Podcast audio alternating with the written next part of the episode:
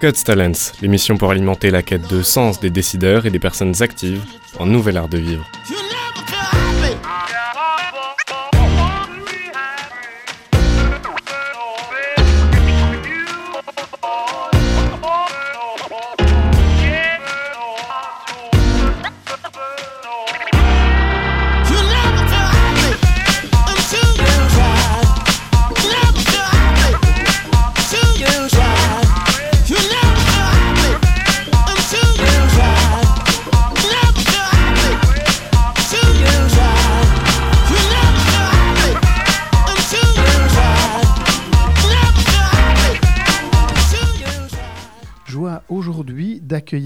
Antoine Compagnon. Bonjour. Bonjour. Soyez le bienvenu. Vous êtes de passage en Belgique, à Bruxelles, dans le cadre des grandes conférences catholiques où vous avez tenu une belle conférence sur le thème de la lecture, les lettres au défi du numérique. Vous êtes membre de l'Académie française, vous êtes écrivain, vous êtes critique littéraire, vous êtes professeur au Collège de France et à la Columbia University de New York. Cette euh, biculture, en tout cas cette culture à la fois hybride entre les États-Unis et, la France, est quelque chose qui, vous tient à cœur et qui est votre marque de fabrique peut-être? Oui, bah, j'ai passé beaucoup d'années de ma vie euh, à l'étranger, et à l'étranger voulant dire euh, hors de France, et j'ai passé beaucoup d'années de ma vie euh, aux États-Unis. J'enseigne aux États-Unis depuis 1985, ça fait près de 40 ans, donc j'ai toujours vécu entre les langues et entre les cultures.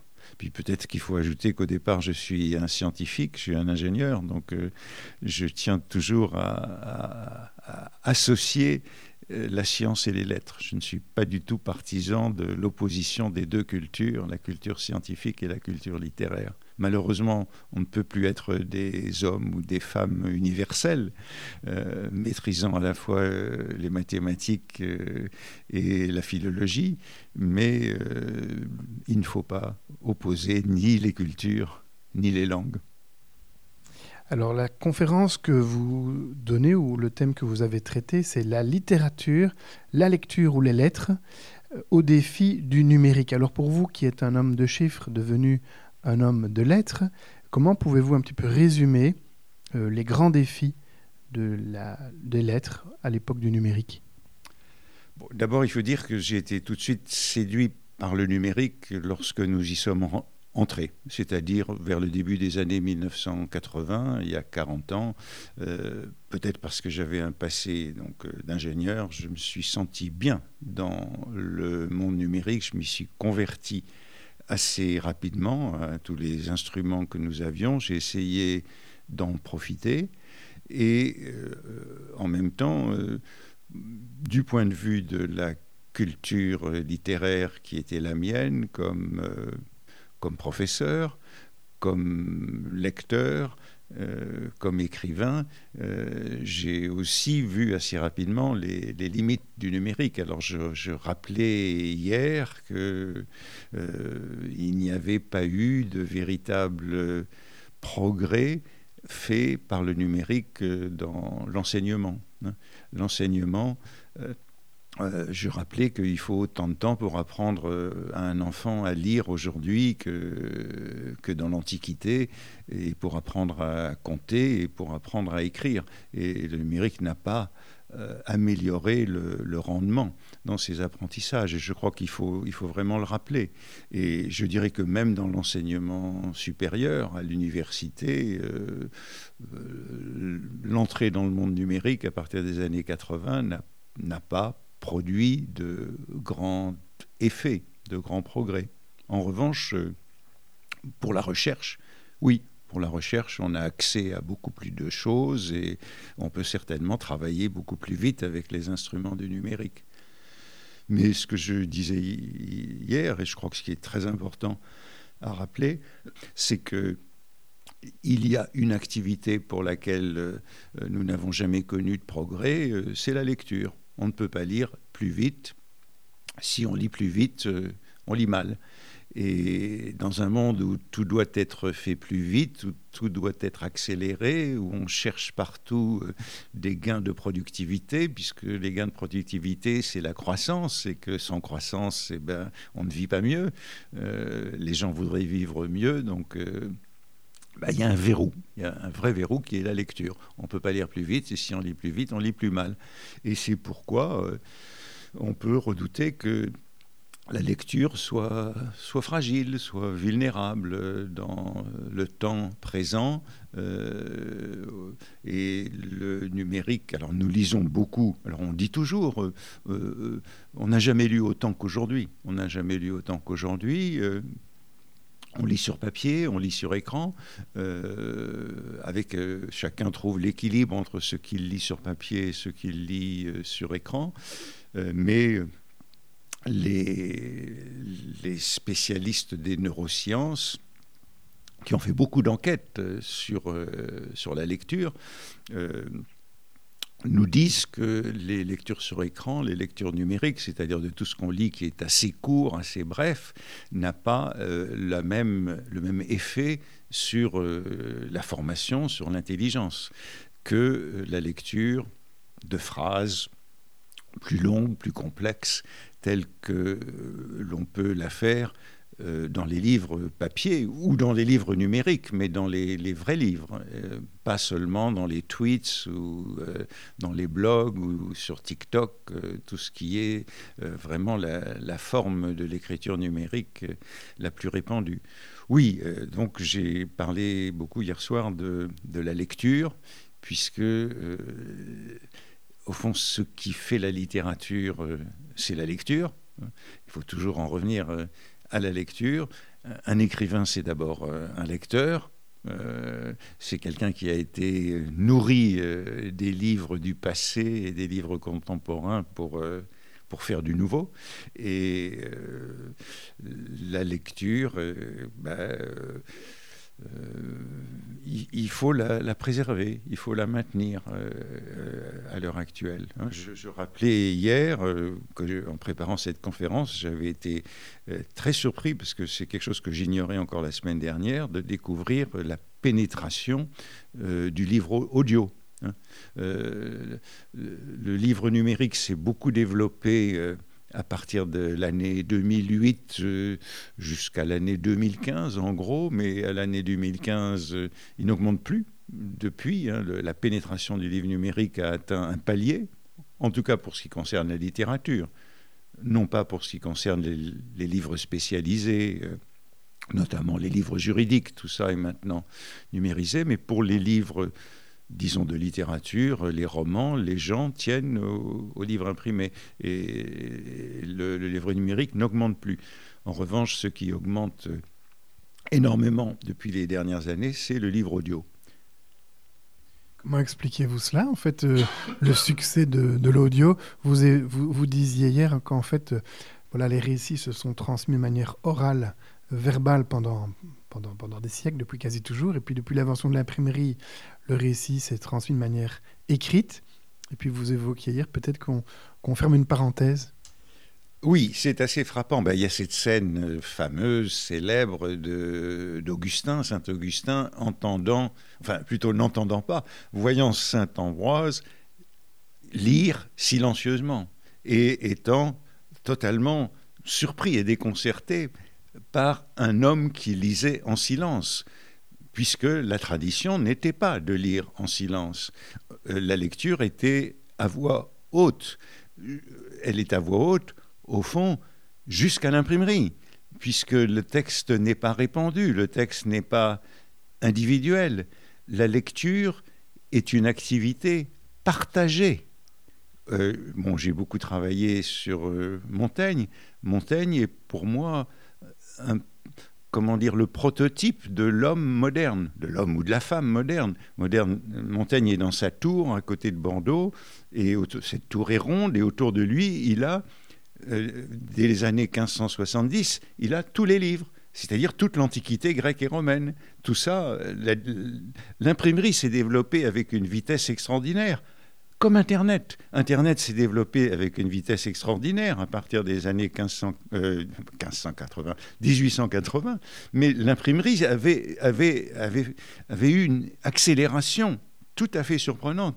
Et Montaigne est le, pour moi le modèle de l'homme moderne, puisqu'il est là, dans la tour, seul, avec ses livres, et nous sommes tous des enfants de Montaigne jusqu'à aujourd'hui, c'est-à-dire que ce sont les livres qui nous ont formés, depuis les livres d'enfants, euh, qui nous ont été lus euh, par euh, nos parents dans notre petite enfance, jusqu'aux lectures de l'adolescence. Enfin, ma génération, c'est comme ça qu'elle a été formée. C'est dans les livres de l'adolescence que nous avons appris ce que c'est que l'amour, ce que c'est que le pouvoir, ce que c'est que, que, la vie. Et c'était des lectures solitaires. C'est-à-dire que dans la lecture solitaire, on, choisit le rythme de sa lecture. On s'arrête, on revient en arrière, on, délaisse le livre et, on y revient 15 jours après. Euh, nous allons de plus en plus dans un monde justement de la lecture partagée. Euh, comme elle était au fond avant l'imprimerie. Et il y a beaucoup de signes qui le montrent. Il y a beaucoup de lectures dans les librairies aujourd'hui, dans les salons, dans les festivals. Euh, alors c'est très bien tout cela. Ça encourage la lecture. Merci en tout cas pour votre analyse et votre regard euh, audacieux sur l'évolution du monde de la lecture, de la littérature. Dans cette émission, nous croisons également votre profil personnel et j'ose vous poser la question de replonger un petit peu dans votre jeunesse, voire dans votre enfance. Y a-t-il un souvenir qui nous permettrait de mieux vous connaître aujourd'hui, Antoine Compagnon? Bah, Qu'est-ce que je peux vous dire euh, je, suis né à Bruxelles, je ne sais plus si je, vous l'ai rappelé euh, tout à l'heure, euh, puisque ma mère était, belge, et que bah, je, me rappelle en effet que la première fois que j'ai rencontré quelqu'un qui avait écrit un livre et qui me montrait le livre qu'il avait écrit, c'était un de mes grands-oncles, qui était donc le frère euh, de mon grand-père, euh, qui était historien, qui s'appelait Charles Terlinden, et qui venait de publier un très beau livre sur Charles Quint. Et je me souviens d'être chez lui, ébahi d'avoir l'homme qui tenait dans ses mains et qui me montrait, qui me donnait à feuilleter un livre qu'il avait écrit. Alors je ne sais pas si c'est cela qui m'a conduit à, par la suite, écrire des livres moi aussi et publier des livres, mais euh, c'est un souvenir qui me reste comme, comme un choc de voir l'homme qui tenait entre les mains un livre et un beau livre qu'il avait lui-même produit. Merci beaucoup. Euh, rendez-vous après notre petite pause musicale. Écoutons Jacques Brel dans Le Plat Pays. Avec la mer du Nord pour dernier terrain vague et des vagues de dunes pour arrêter les vagues et de vagues rochers que les marées dépassent et qui ont à jamais le cœur à marée basse avec infiniment de brumes à venir avec le vent de l'Est écoutez-le tenir le plat pays qui est le mien, avec des cathédrales pour unique montagne et de noirs clochers comme mâts de cocagne, où des diables en pierre décrochent les nuages avec le fil des jours pour unique voyage et des chemins de pluie pour unique bonsoir avec le vent d'ouest, écoutez le vouloir, le plat pays qui est le mien. Vous écoutez RCF, la joie se partage. Aujourd'hui, Jacques Gallois au micro et j'ai le plaisir de recevoir Antoine Compagnon. Vous êtes membre de l'Académie française, écrivain, critique littéraire, professeur en France et aux États-Unis.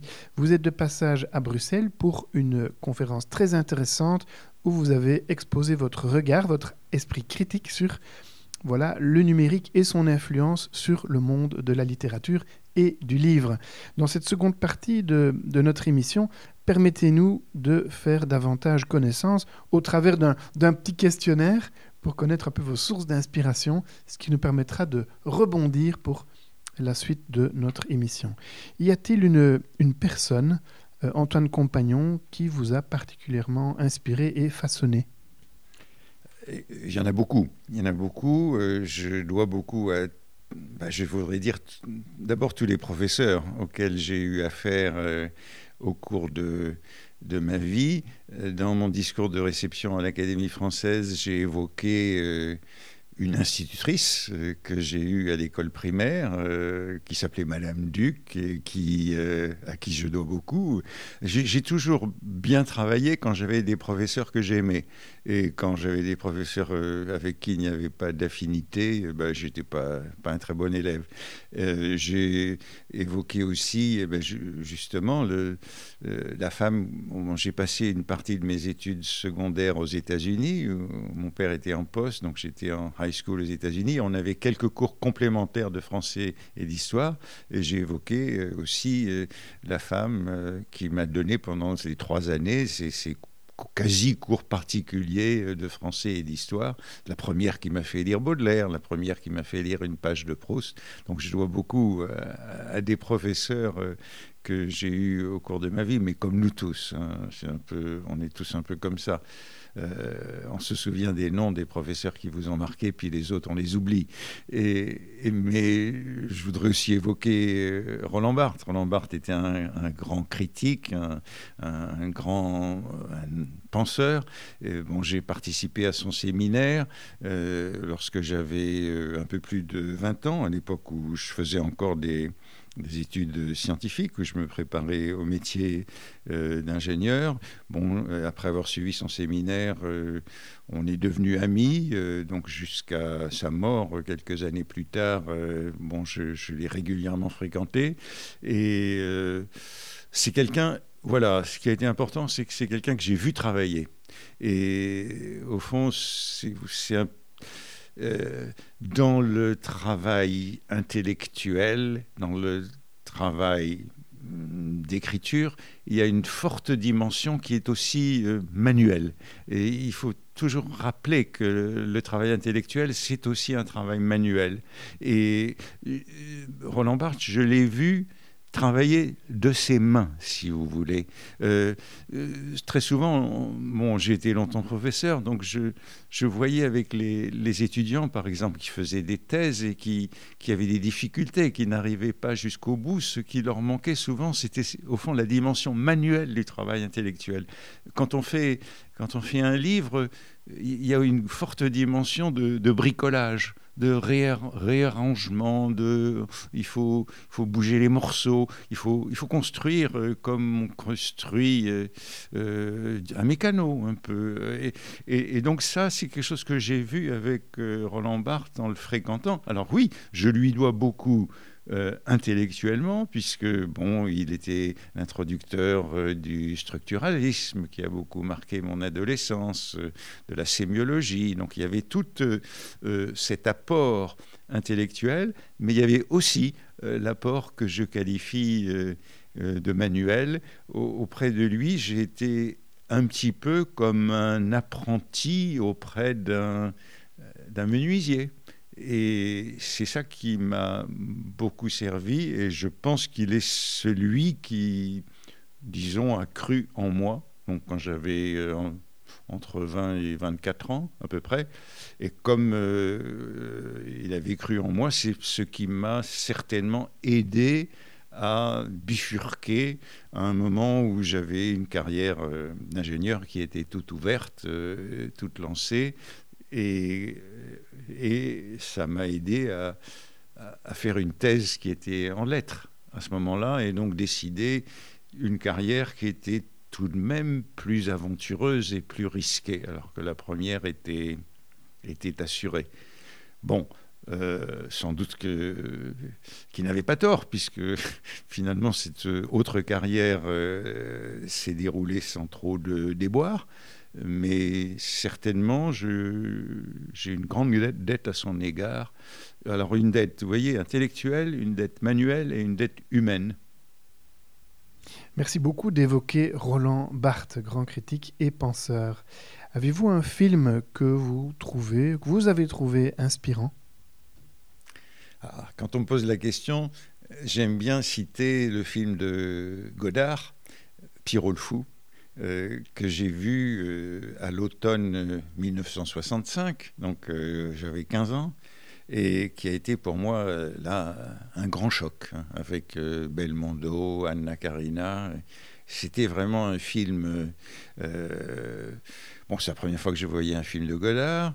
Euh, c'était une esthétique du collage, c'était une esthétique assez violente aussi.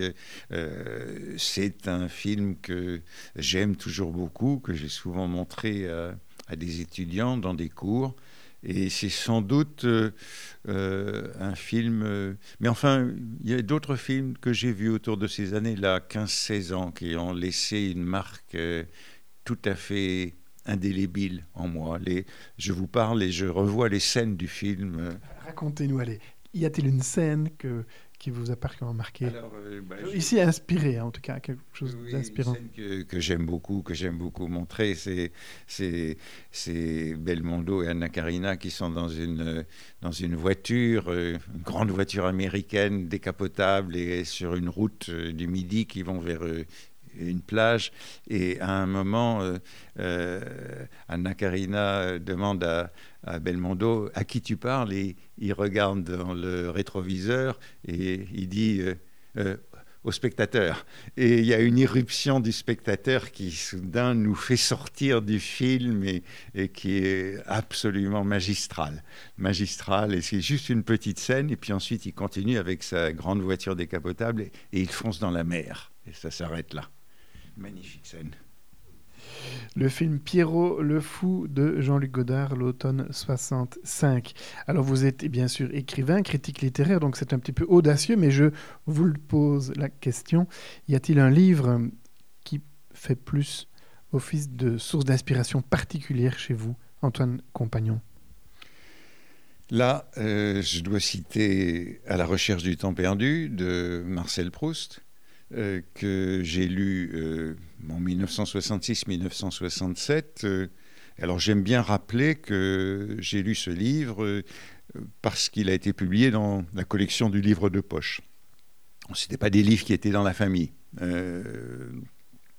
et je suis de la génération qui doit sa culture au grand développement du livre de poche dans les années 60. Hein. Le livre de poche a joué un rôle considérable dans la démocratisation de la culture euh, et soudain euh, euh, tout, nous, devenait accessible. Hein. il y a beaucoup de titres qui étaient disponibles quand j'avais 15-16 ans qui ne le sont plus aujourd'hui. Hein. Le, le, livre de poche n'est peut-être pas aussi divers aujourd'hui qu'il était à ce moment-là, grâce à quelques quelques éditeurs euh, tout à fait audacieux. Et bon, j'ai donc lu À la recherche du temps perdu quand j'avais 16 ans, 17 ans.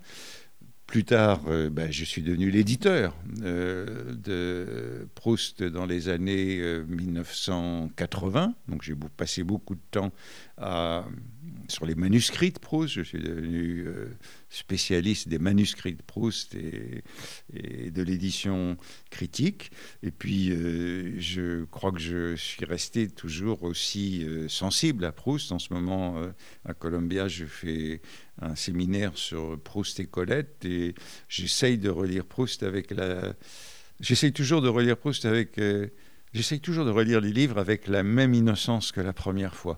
Bon, évidemment, c'est pas vraiment possible, c'est pas vraiment possible, mais justement, euh, là, j'ai relu Proust euh, euh, ces dernières semaines. Enfin, je le relis avec mes étudiants, mais justement pour pour le relire autrement, je, je, je le lis sous forme numérique et non pas sous forme papier, parce que le changement du format euh, me donne une certaine innocence et une certaine ingénuité devant le texte. Euh, je ne suis plus l'esclave de la page et des lieux, parce que quand on lit dans des livres imprimés, on a une, représentation très spatiale euh, du livre et de la mémoire. On se rappelle que tel passage est en haut à droite ou en bas à gauche, et soudain, quand on a le livre sous forme numérique, euh, je le lis en format euh, Word, donc euh, comme un déroulement du texte, et finalement ça, ça, me, ça renouvelle pour moi la lecture de Proust. bon, je ne retrouve pas l'innocence de la première fois, mais je peux récupérer une certaine ingénuité en le lisant. Alors bon, Proust m'a marqué parce que tout est dans Proust. Hein. Euh, je disais, on apprend dans Proust, euh, comme dans beaucoup d'autres livres, euh, l'amour, le deuil, la mort, la jalousie, tout ça. Pas de meilleure introduction à la vie. Je fais partie d'une génération qui a tout appris dans les livres du 19e et du 20e siècle, dans les romans. Merci beaucoup pour cette évocation de Proust à la recherche du temps perdu. Vous êtes euh, un grand voyageur, hein. vous avez suivi votre père qui était euh, militaire au gradé, qui a beaucoup voyagé, qui a beaucoup sillonné la Terre, surtout l'Europe et les États-Unis. Y a-t-il un, lieu, euh, Antoine Compagnon, sur cette bonne planète que vous appréciez particulièrement et que vous trouvez inspirant bah, J'ai beaucoup voyagé, j'ai beaucoup enseigné dans différents pays du monde. Mais euh, le pays où je préfère retourner, c'est indiscutablement le Japon. J'adore le Japon. Je trouve qu'au Japon, tout est beau, tout est beau, tout est bon. Euh, il y a un plaisir de vivre au Japon euh, que je ne trouve, je crois, nulle part ailleurs. J'arrive au Japon, je suis heureux. Et bon, malheureusement, je ne parle pas japonais. Euh, bon, l'endroit où je suis allé le plus souvent, euh, c'est Tokyo. Mais bien sûr, euh, j'aime aussi Kyoto. Et chaque fois que je vais au Japon, c'est-à-dire presque tous les ans. J'essaye de faire un séjour au Japon. Euh, chaque fois, je demande à aller dans un autre endroit, un endroit que je ne connais pas, soit au nord, soit au sud. Bon, c'est toujours pour faire des activités de conférences ou, euh, rencontrer. J'ai eu beaucoup d'étudiants japonais euh, en thèse à Paris. les études françaises au Japon sont de très haut niveau. Et donc, dans différentes villes du Japon, des anciens étudiants qui ont fait leur thèse avec moi à la Sorbonne sont maintenant professeurs. Donc il y a tout un réseau euh, d'amis japonais. Et c'est un pays qui a réussi à maintenir un certain nombre de traditions y compris celle de la lecture que nous évoquions tout à l'heure. Quand on est dans le métro à Tokyo, euh, on voit encore euh, les gens qui lisent ces, très jolis petits livres de poche au format japonais qui sont un peu plus carrés que, que les nôtres avec un, joli papier. Euh, j'ai le sentiment que le Japon le Japon est un pays qui a réussi à maintenir son plaisir de vivre. Euh, et bon, on peut parler aussi de la cuisine japonaise qui a maintenu ses traditions. Et voilà, j'aime beaucoup aller au Japon.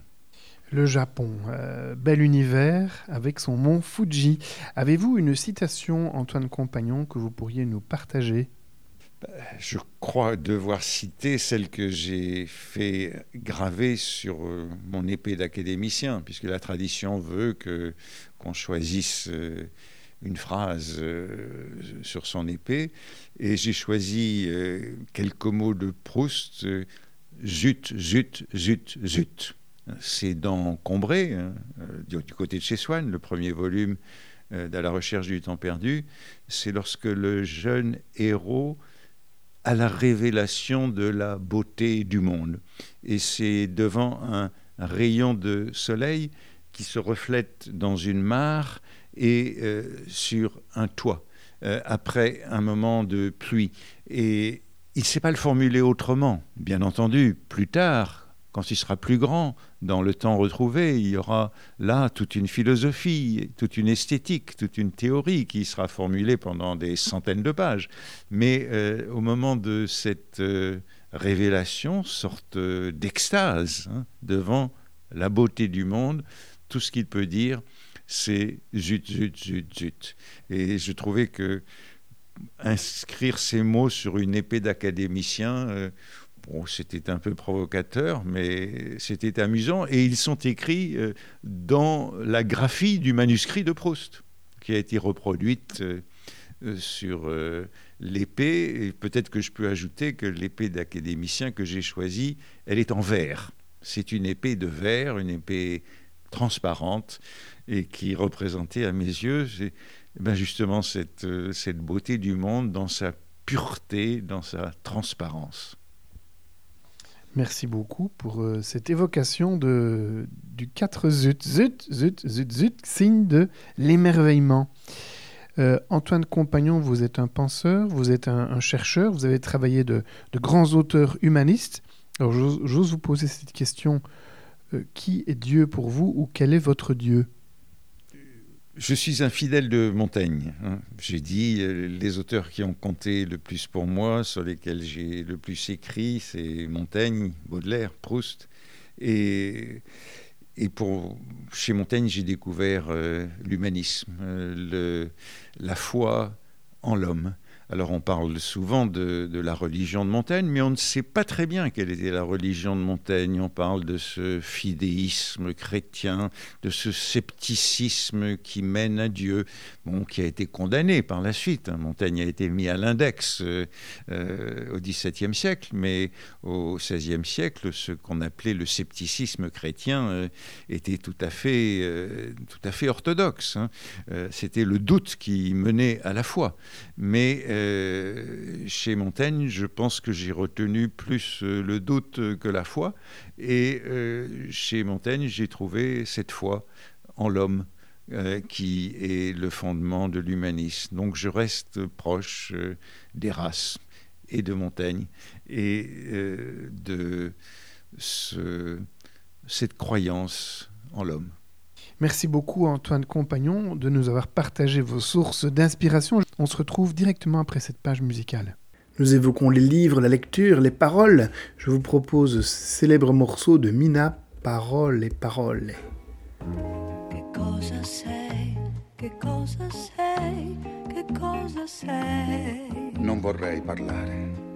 Cosa sei? Ma tu sei la frase d'amore cominciata e mai finita. Non cambi mai, non cambi mai, non cambi mai. Tu sei il mio ieri, il mio oggi. Proprio mai. Il mio sempre, inquietudine. Adesso ormai ci puoi provare. Chiamami tormento, dai, già che ci sei tu sei come il vento che porta i violini e le rose. Caramelle,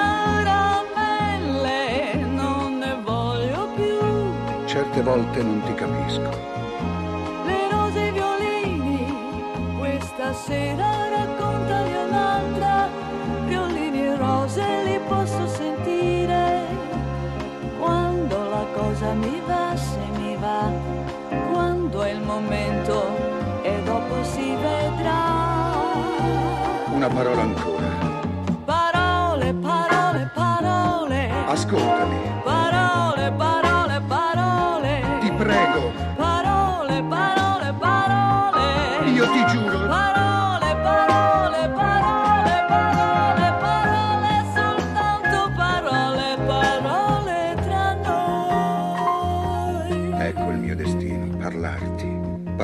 Come la prima volta. Vous écoutez RCF, Jacques Gallois au micro et j'ai le plaisir de recevoir un membre de l'Académie française, Antoine Compagnon. Rebonjour. Bonjour. Nous poursuivons notre, notre rencontre avec vous.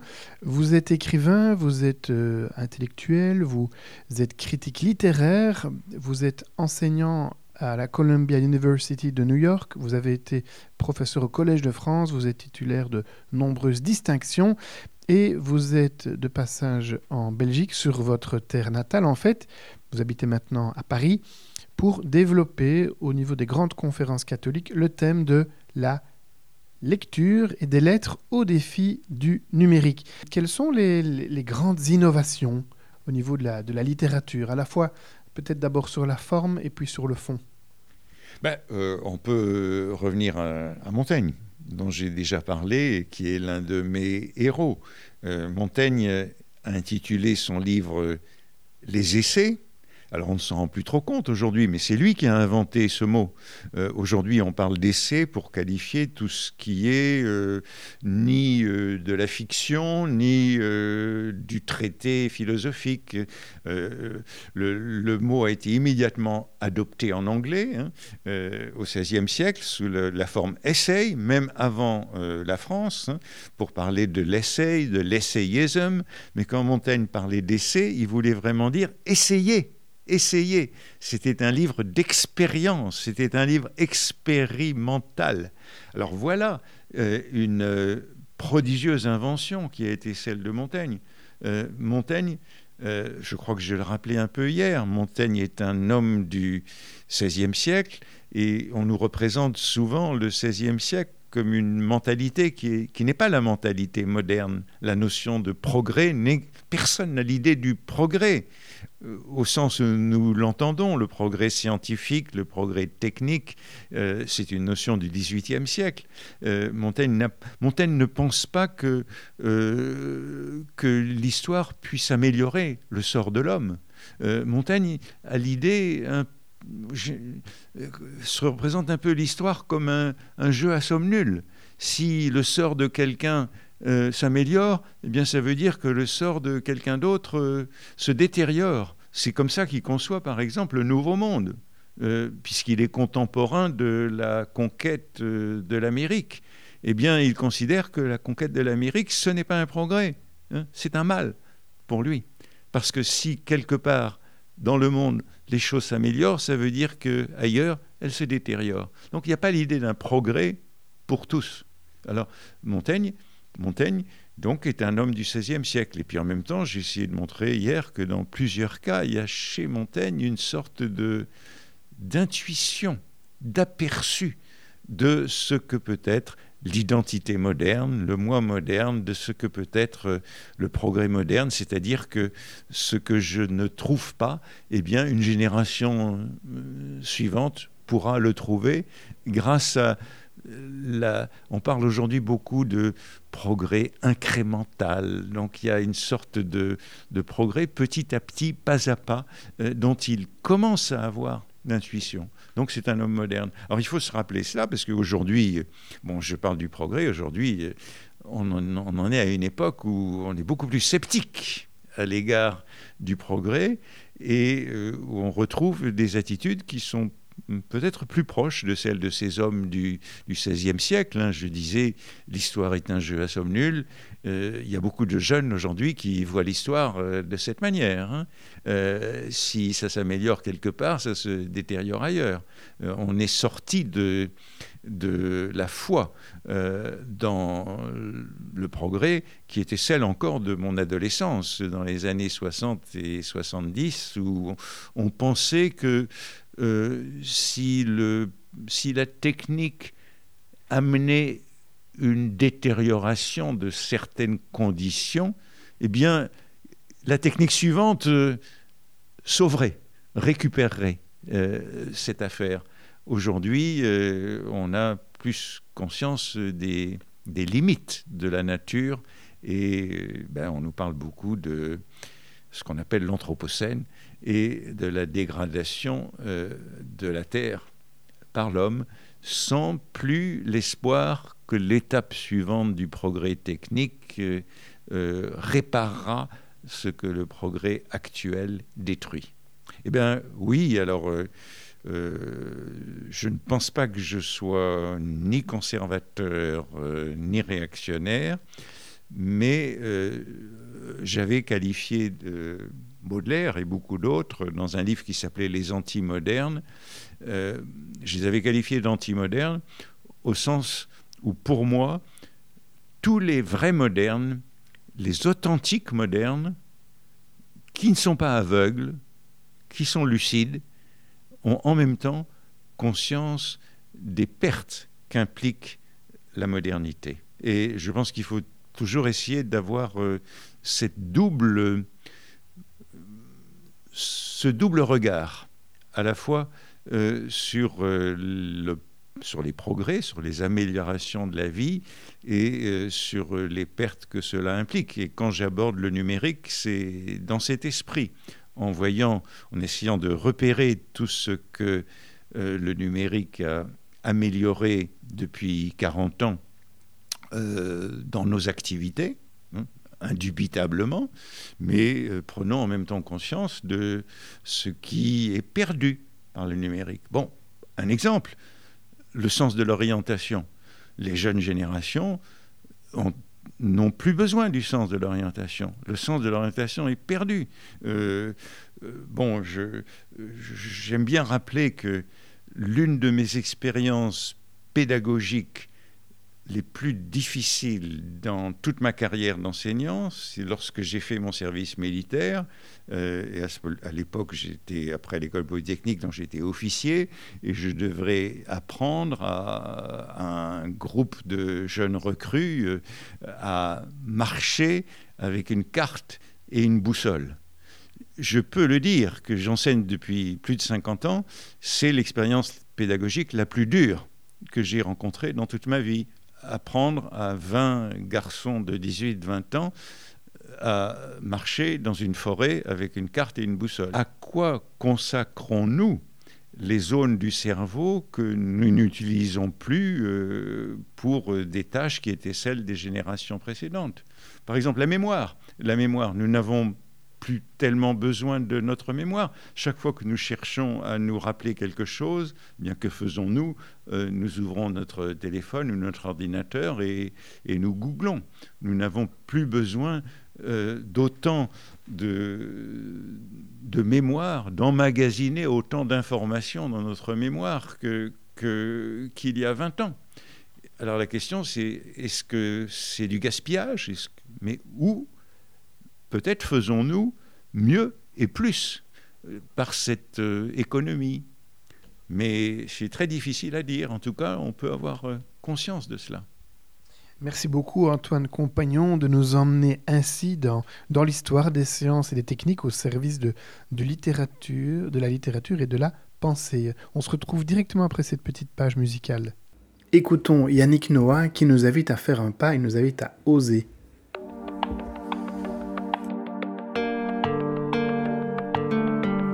Presque rien, juste un pas et venir plus près. D'autres liens, d'autres voix, au moins essayer. L'étincelle qu'on reçoit d'un premier regard. L'étincelle vient de toi, s'envole au hasard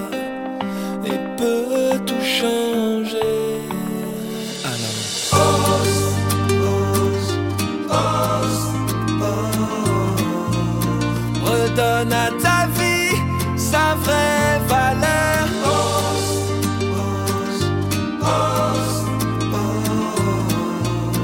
Redonne à ce monde toutes ses couleurs. Presque rien, un silence qu'il faut écouter. Un chemin, une chance qu'on peut partager. Pas de doute, pas de peur peux avancer. Fais ta route, il est l'heure, tu dois essayer.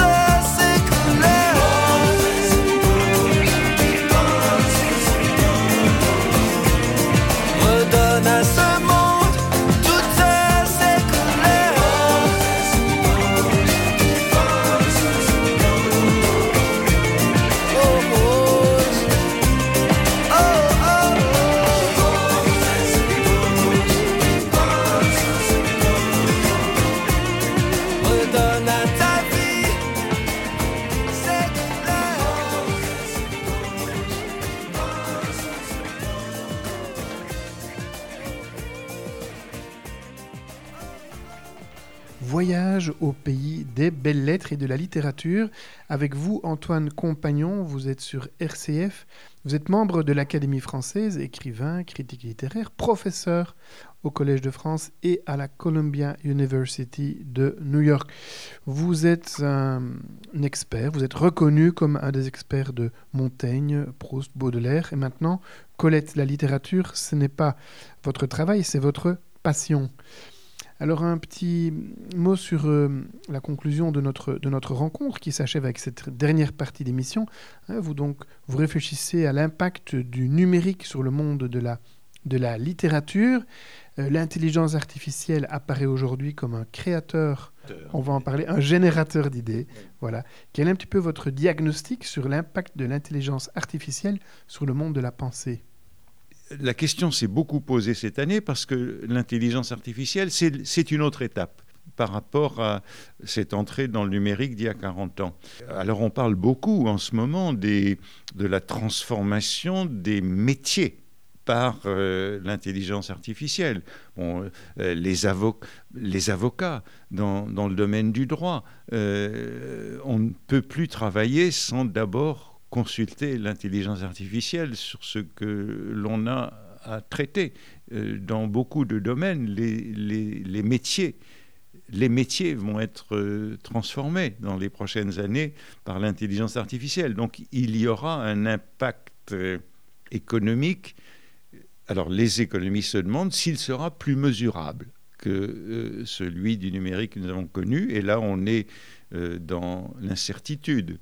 Euh, alors, euh, alors, pour ce qui concerne euh, la littérature, il, est, assez manifeste que l'intelligence artificielle produit déjà des scénarios de films, produit, elle peut produire des, des, romans. Mais c'est là que bah, je vous reprenais sur le terme de, de création ou de créativité. C'est pourquoi il faut insister sur le fait que l'intelligence euh, l'intelligence artificielle, elle est générative. Elle génère à partir des textes qu'elle a déjà emmagasinés. Euh, c'est pourquoi je, lisais euh, hier ce qu'elle avait à dire des lettres et du numérique pour montrer qu'il n'y a là, il n'y a pas là dans ce qu'elle produit véritablement d'intelligence ou d'invention. Hein.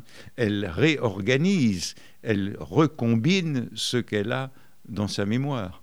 Et c'est pourquoi, en tant que littérature produite par le numérique, elle peut répondre à une demande qui est déjà là, mais elle ne peut pas créer une nouvelle demande.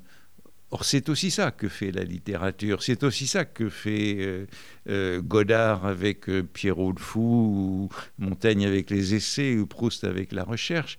Quand ils écrivent ou produisent cette œuvre, il n'y a pas de demande. Hein. Valérie insistait beaucoup sur ce fait que l'œuvre doit créer le besoin. Il n'y a pas une fin. On n'a pas faim, F-A-I-M, euh, de l'œuvre. Ce n'est pas un besoin organique. On n'a pas on n'a pas un besoin organique de lire ou d'aller au cinéma. C'est pas comme se nourrir ou, dormir. Euh, la vraie littérature, elle doit créer le besoin. Il n'y a pas un public qui l'attend et qui la demande. Et cette vraie littérature, on n'en est vraiment pas du tout à la faire par des moyens d'intelligence artificielle. L'intelligence artificielle, elle peut satisfaire des besoins et des demandes qui existent déjà en recombinant, en générant de nouveaux textes ou de nouveaux scénarios de films. On arrive tout doucement à la fin de, notre émission, de notre rencontre. Antoine Compagnon, vraiment agréable d'aborder ce, sujet avec lui, de prendre la peine de réfléchir avec vous sur l'impact du numérique sur, voilà, sur la culture, sur la littérature. En tant que, que professeur enseignant, quels conseils, en conclusion, pourriez-vous donner aux parents et grands-parents par rapport à la transmission du savoir de la lecture peut-être, de, l'écoute de livres audio, pourquoi pas. Quels conseils pourriez-vous donner aux parents et grands-parents? Eh bien, de faire lire, justement. Euh, bon, en vérité, ce qui doit jouer un rôle fondamental, c'est la lecture hors de l'école. C'est la lecture hors de l'école qui fait envie, c'est la lecture hors de l'école qui est désirable. Et quand on regarde les, les, les, statistiques euh, de la lecture, on voit, bon, c'est les statistiques du Centre national du livre en France, que la tranche d'âge qui lit le moins, c'est la tranche d'âge 25-34 ans c'est-à-dire au sortir de l'école et de l'université, à l'entrée dans la vie active, où euh, eh bien, euh, c'est à ce moment-là euh, on est surtout devant les écrans et, qu'on ne lit plus de livres. Donc, pour que la lecture se maintienne, en particulier dans cette tranche des jeunes adultes, il me semble que c'est pas seulement l'école qui doit jouer un rôle de persuasion, euh, mais c'est la famille. Alors ça revient à ce que je disais tout à l'heure. La lecture est silencieuse, mais la lecture est aussi euh, partagée. Partager la lecture, euh, c'est aussi ce qui peut encourager à la lecture dans la famille. on, parle, on parle très souvent autour de la table des films qu'on a vus. On parle sans doute moins des livres que l'on a lus. Merci beaucoup Antoine Compagnon de nous avoir reçus. Euh, bon retour euh, vers Paris. Merci beaucoup.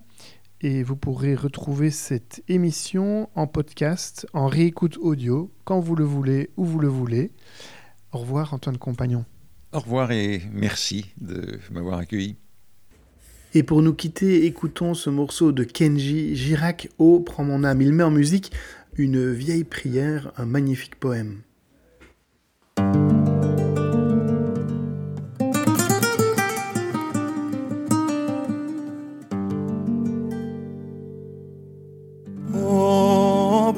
Sois